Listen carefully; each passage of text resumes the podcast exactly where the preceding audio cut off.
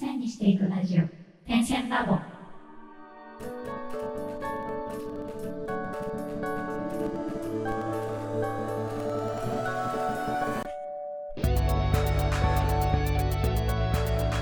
ダンサー黒沼ですペトと芝です。荒川です。点線ラボでは毎回決まったテーマに基づいてダンサーの黒沼千春とミュージシャンの手と手が対談形式でお話をするというポッドキャストです私たちアーティストが生の声を配信しリスナーの皆様と情報共有をすることで同じ悩みを抱えた方やお互いに手を取り合える方とつながれれば嬉しいですもしご意見やご質問がございます場合はハッシュタグ点線ラボをつけて Twitter や Instagram にて投稿をお願いいたしますまた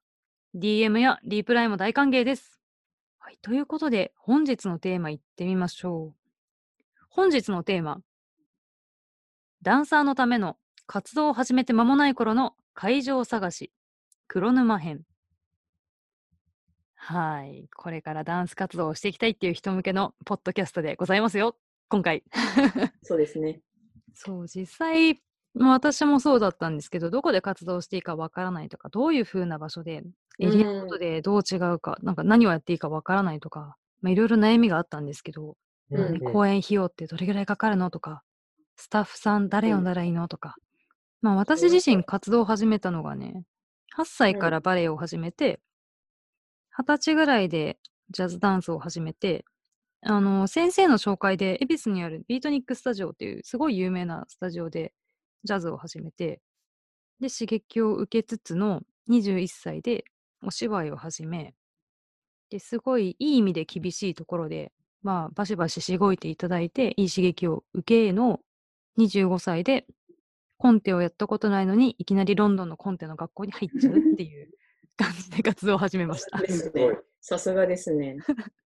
いや、なんかこれ見てて思うけど、やっぱり音楽と全然違いすぎて、うん。ね。うん、なんか疑問しかない。ジャンルがすげえ変わったみたいな。うん。そうだよね。音楽ほどね、その、例えば音楽のクラシックからジャズやって、コンテンポラリーミュージック行ってってほどは変わらないと思うけど、うん。その最初はどこで公演とかってどうやってやってたの？そう、最初ね、あの、21歳くらいまでは、うん。まあ、バレエのスタジオとか、あとはジャズのスタジオの、あの、まあ、発表会、うん。年に1回とか2回あるような発表会に出るのが、まあ、公演ではないんだけど、自分の中ではそのステージみたいな感じで、うん。どうやって公演に出ていいのかが当時分からなかったんですよ。で、なんだろう。いるじゃない人の懐に入るのが上手い人。悪い意味じゃなくて、人とすんなり仲良くなれる人って、うんやっぱり、あの、そういうの気軽に聞けるんだよね。先生とか、あと有名な周りのダンサーとか聞けるんだけど、私はなんかおこがましくて聞いちゃいけないんじゃないかっていう、なんかその、うん。この距離感では聞いちゃいけないんじゃないかっていうのはすごい強くて。ですごい悩んでいるさなかやっぱり周りのねその、まあ、本当技術的にもうまいんだけどあの話もやっぱり上手だなって思う子たちはどんどんね人の公演にこう呼ばれて出てくるのね。で、待てど待てど自分には来ないから もうこれは自分でやってしまった方が早いんじゃないかっていう境地に至ったのが22歳ぐらいかな21歳か22歳ぐらい。えなんでかっていうとね、その22歳くらい、大学4年生の12月、ちょうど卒論で忙しい時期に、今ね、あの、さっき紹介したお芝居でね、T1 プロジェクトっていう世田谷にあるところうんうんでお芝居をやってたんだけど、うん声を、ようやく声をかけていただきまして、ダンスより先にお芝居の公演に最初に立ったんですよ。うーん。で、王子ね、これ確か昔見に来てくれたと思うんだけど、うんうんそれがね、本当に素晴らしい舞台で、下北の小劇場でやっていたお芝居だったんだけど、まあもうお芝居の内容もしっかり、周りの演者もしっかり、舞台美術さんとかも本当すべてが理想だったの。なんて素晴らしいんだと。で、じゃあこれを自分でやるにはどうしたらいいかっていうのをいろいろ調べたらね、あ、お金が足りないって気づいちゃって。とはいえ作品は作りたかったしその振り付けっていうところでもやっぱり好きだったから私の親友の一人他の小学生からの時の友達でバイオリンをやってる子がいたから、うんその子も誘ってそのクラシック音楽とダンスで公演ができないかと考えましてお当時22歳の私はですね3人でチームを組みました。で、うんあの地域の公民館の音楽室とかを借りて練習をするようになったんだけどうん。ここでねまたもう一つ大きな壁がボンってきまして何かというとクラシック音楽の人たちの要はチケットの感覚とダンスのチケットの感覚が全く異なっていたと。具体的にどういうことかというとうん。クラシックの場合無料コンサートっていうのもあって。で有料もまあそのキャパとかあとはその演奏する場所とか雰囲気とかにもよると思うんだけど金額がね、うん全体的にお手頃なんですよすごく。へー。でもダンス公演ってね無料公演はねあんまりないんじゃないかなって思うのねその場所を借りる以上。だからそのまずチケット代の設定の段階でまず話がなんかお互い違うぞってなってそれじゃお互いのお客さんが呼べないぞってなっちゃって。うんうんうん。そうすると借りれる会場っていうのがね著しく少なくなっちゃったの。でかつ、うん。あの例えばダンスだったり、まあバンドもそうなんだけど電子を使った音をかける会場とクラシックの楽器の音を響かせる会場では全く作りが違って。ああ、そそう。か。そうそれによっても、まあ、当時ねリサーチ不足だったっていうのももちろんあると思うんだけどなかなかこう公演ができる場所が見当たらず要はそこのダンサーとミュージシャンの間の歪みじゃないけどそこを埋めどう埋めていいのかもよくわからなくてうんうん。でそれも含めて一回これは作品を作るということを勉強した方がいいと思ってロンドンに行きました 思い切ったすね。そう思い切ったのよそうそういうのを経て、今はどこで活動してる今はね、まあ、ロンドンでコンテを初めてやろうっていう私の意気込みがねうんうんうんうん。良かったのか悪悪かったのか分かんないんですけど帰国したらコンテンポラリーのつてが一つもないことに気づきましてうんうんうん。それでね行き立ったのが神楽坂のセッションハウスっていうところですねコンテンポラリーやってる人だったら大体知ってるんですけど、まあ、コンテの聖地っていう言われ方もしてるすごいいい劇場兼スタジオであのバンドの対バンじゃないんだけど10分15分かなくらいの作品をオムニバスでイベント企画してくれてるところがあってそうすると要はオムニバスで、まあブッキングしてもらうような形になるから、まあ自分で応募するんだけどねうん。そうすると、要は自分で考えるべきことは作品を作ること、お客さんを呼ぶこと以上なの。もう照明さんとか、そういうの一切考えなくていいから、会場費はどうこうとかじゃなくて、もうチケットノルマこれでっていう風にもう決まってるから、シンプルなのね。だから、最初そこで活動を始めて、かつね、そこ素晴らしいのがね、あの、まあ、有料なんだけど、すごいいい動画も撮ってくれるんですよ。ええ。だから今後の活動資料になるっていうのもあって、そのセッションハウスで年に1、2回作品を出すっていうのを帰国して一番最初はやってたかな。で、そうんの作品とかを発表しつつの、あのーまあ、海外に飛んでったいい縁がつながって、台湾のうんフェスティバルに呼んでもらったりして回ったりなどなどして帰国後1年、2年は何度か耐え忍んでいました。で、その先は、まあ、東南アジアですね。東南アジア巡りでぐるぐるぐるぐる。うんうんうん。うーん。あ、じゃあもう結構国をずっと飛び回ってる感じ？今は？そう、ちょっとコロナでね、行けなくなっちゃったんだけど、去年、一昨年までは、2、3ヶ月に1回のペースで他の国に行って、1ヶ月ぐらい滞在するっていう、もうね、カオスな生活をしてました。別になんか一個今聞いてて気になったんだけど、うん。セッションハウス、そうのん。神楽坂の、そういうところって、活動を始めたばっかりの人でも出れるものなの？あ、うん。あのね、応募すれば誰でも出れて、1回のイベントに対してのうん枠っていうのはもちろんあるんだけど、うんうん。確か先着順じゃなかったかな。ええこのイベントだったら、この日の朝10時から電話で先着順で受付みたいな感じだから、もうその時間だけ、先着順なんだ。そう。もうさぞね、仕事中でも、ちょっとお腹痛いですぐらいの手を装ってトイレ行っても電話。つながるまで電話。え、すごいね、それ。あだから全然話変わるんだけどさ、うんセッションハウスとか、まあ、海外行った時とかもそうなんだけど、こういう公演とかってお金やっぱかかるよね。毎お回金ね。かかるの。急におばちゃん。実際に公演もどこで公演をするかによってピンキリだと思うんだけど簡単な例で言うとこの間2人も、あの実際来てくれた「テント線」っていう作品はギャラリーを貸し切ってやったんだけどだいたい会場費プラスあとは照明さんだいたい1日あたりいくらみたいな形でやることが多いと思うんだけど照明さん、うん。あとは、まあ、音響の PA さん。うんうんあとはうん。会場スタッフ絶対必要だから、会場スタッフ。で、最後に撮影の、まあ、写真だったり動画を今後の資料に絶対必要だから、まあ、その撮影班、1人なのか、2人なのか、予算によって。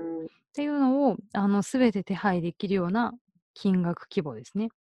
そう、だからそういうやっぱ人件費がすごい大きいかな、会場費以外にも。で、そこに他のダンサーをもし入れたら、まあ、そのギャラを払う、払わないは、そのダンサー同士の交渉とかにはなると思うけど、うんプラスそこに至るまでの、えっと稽古代、稽古場代っていうのもね、結構お金かかってくるから、まあ前もって公演が分かってる人だったら、助成金申請して、いくら補填してもらうとか、で、助成金をいくつも申請して、その補填額っていうのを引き上げるとか、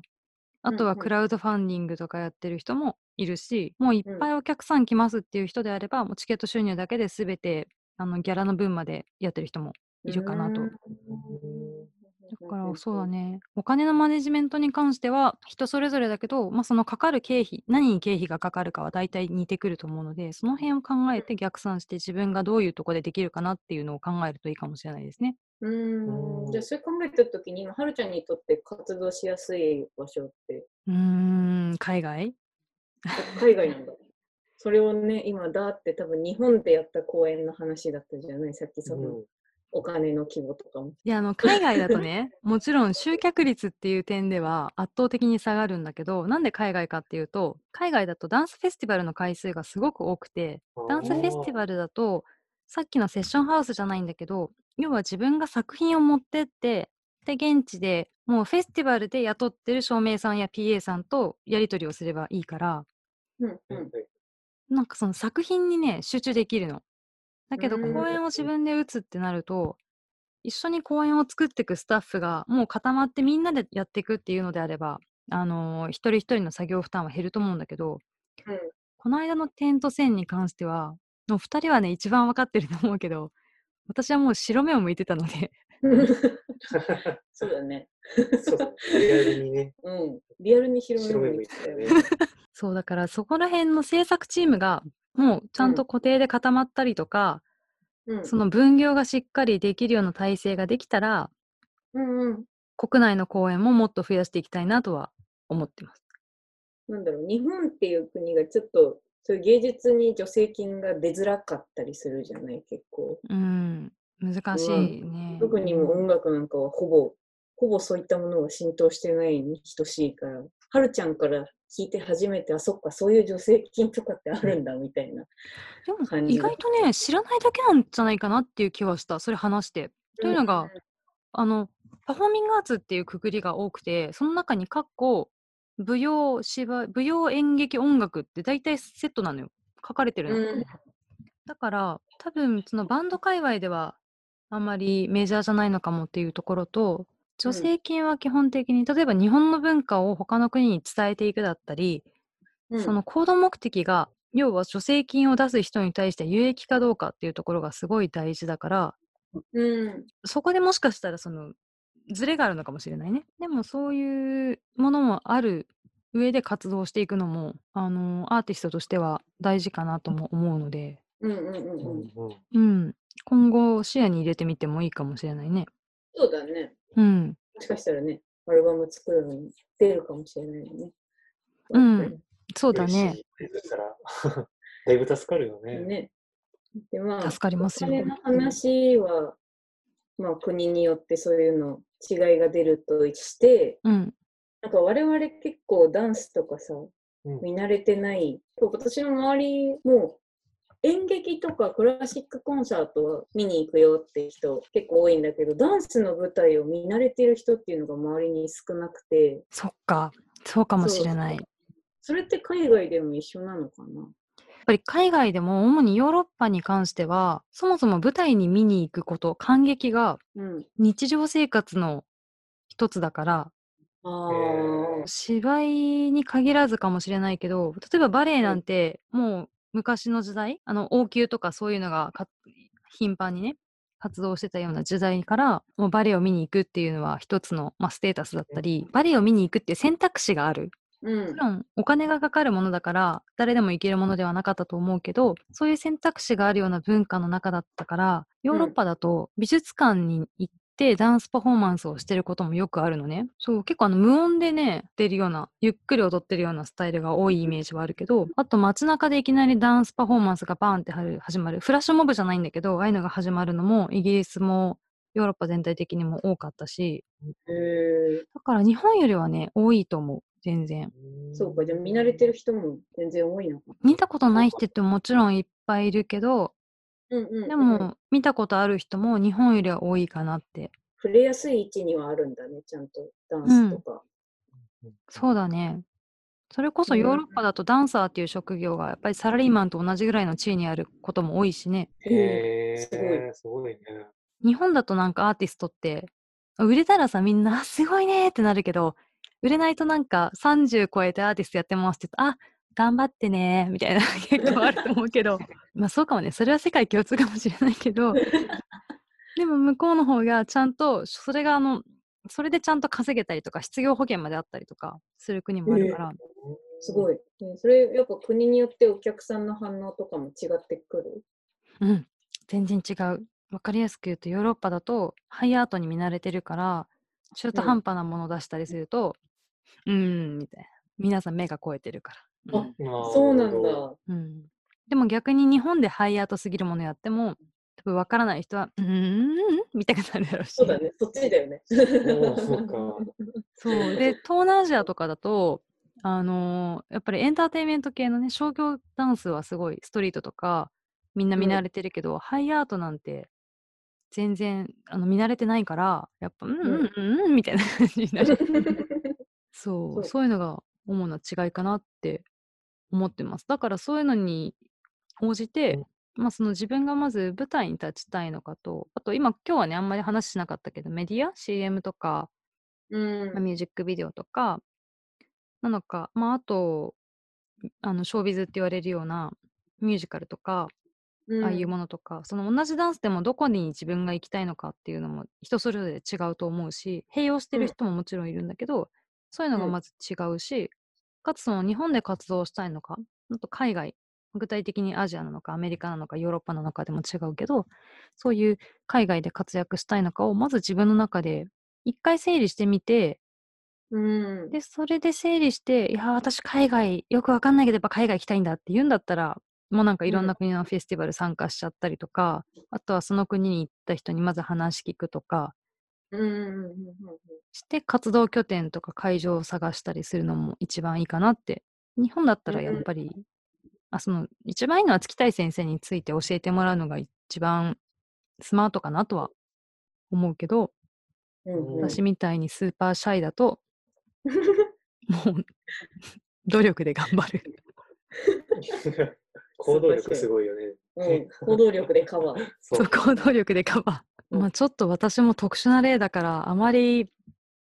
や、これから活動していきたいんです、ダンスで。みたいな人には向かないかもしれないけど、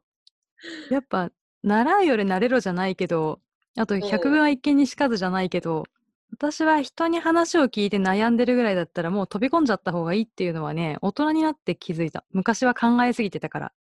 じゃあ結局飛び込んだの良かったなって今は。うん。うんで、飛び込むために数年間お金を貯めたのも良かったなって思ってる。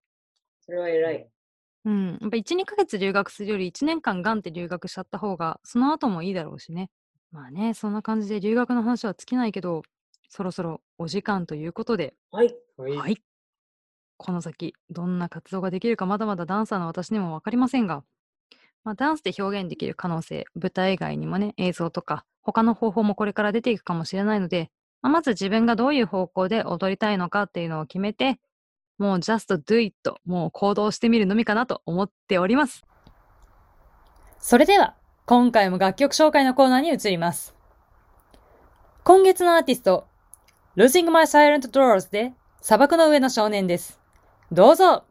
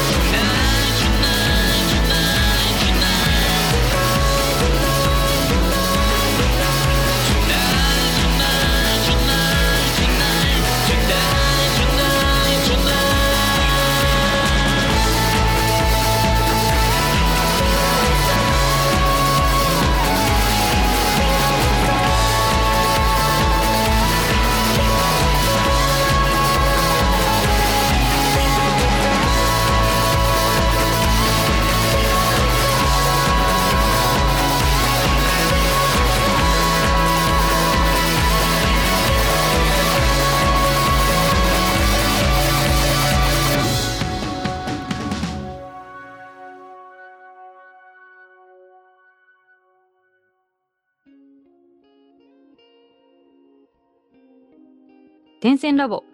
本日はいかがだったでしょうか？次週はミュージシャンのためのどのように楽曲制作をしているか手と手編でお送りしたいと思います。それではまた次週お会いしましょう。